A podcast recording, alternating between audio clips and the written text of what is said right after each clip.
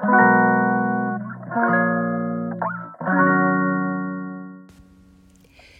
のラジオは当たり前の毎日をもっと楽しくをテーマに配信していくラジオです。こんにちはカナリアかなこです。今日はアニメが大好きな上の子の希望でアニメイトに行ってきました。ルンルンでお出かけしたかった私の気持ちとは裏腹になかなか起きてこない。起きても不機嫌な上の子に私がプンプンして危うく喧嘩しそうになった。朝が苦手な上の子のお話をします。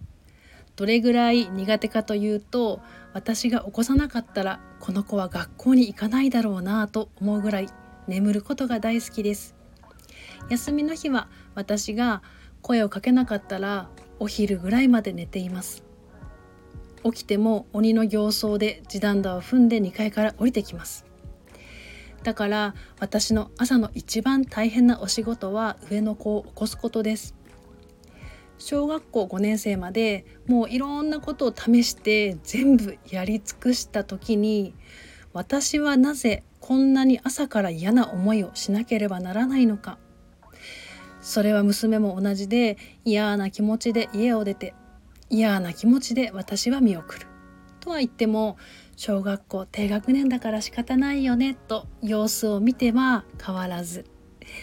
小学校高学年になったら変わるかもと様子を見ても私の思いは叶うことなく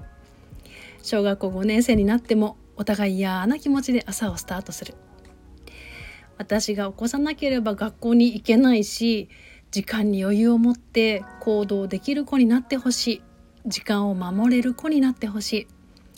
時間を守るは信用につながると私はずっと思ってきたのでこの子にも早起きさせたい。でもこれは私のエゴなのではとふと思ったんです。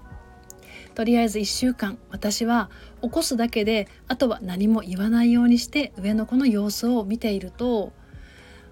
起きるのはギリギリだけどちゃんと登校班の集合時間には間に合ってる。私が口出ししなければ上の子はご機嫌斜めにならない。そんな新しい発見もあってならば私はお口をチャックして口出しするのをやめよう。そう決めても何も言わずにはいられない私はちょこちょこ口を出していました。そんな風に失敗と反省。改善を繰り返して小学校6年生になりましたが少しだけ改善されたかなという感じです。そんな心にゆとりが出てきたら今までの私なら絶対に考えないこの子は寝ることが大好きなんだから少しでも長く寝かせてあげようと休日は寝たいだけどうぞの日を作ったりこの子の気質を尊重しようと思えました。そんな気持ちになったと同時に私は更年期障害の症状が強く出るようになり早起きが大好きな私が朝ドキドキして怖くて布団から出られない。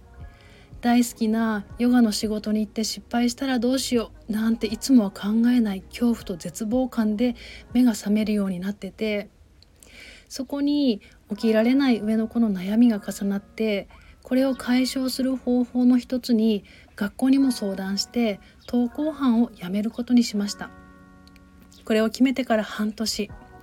私が朝起きられないことを心配してくれて上の子は自分で起きられるようになり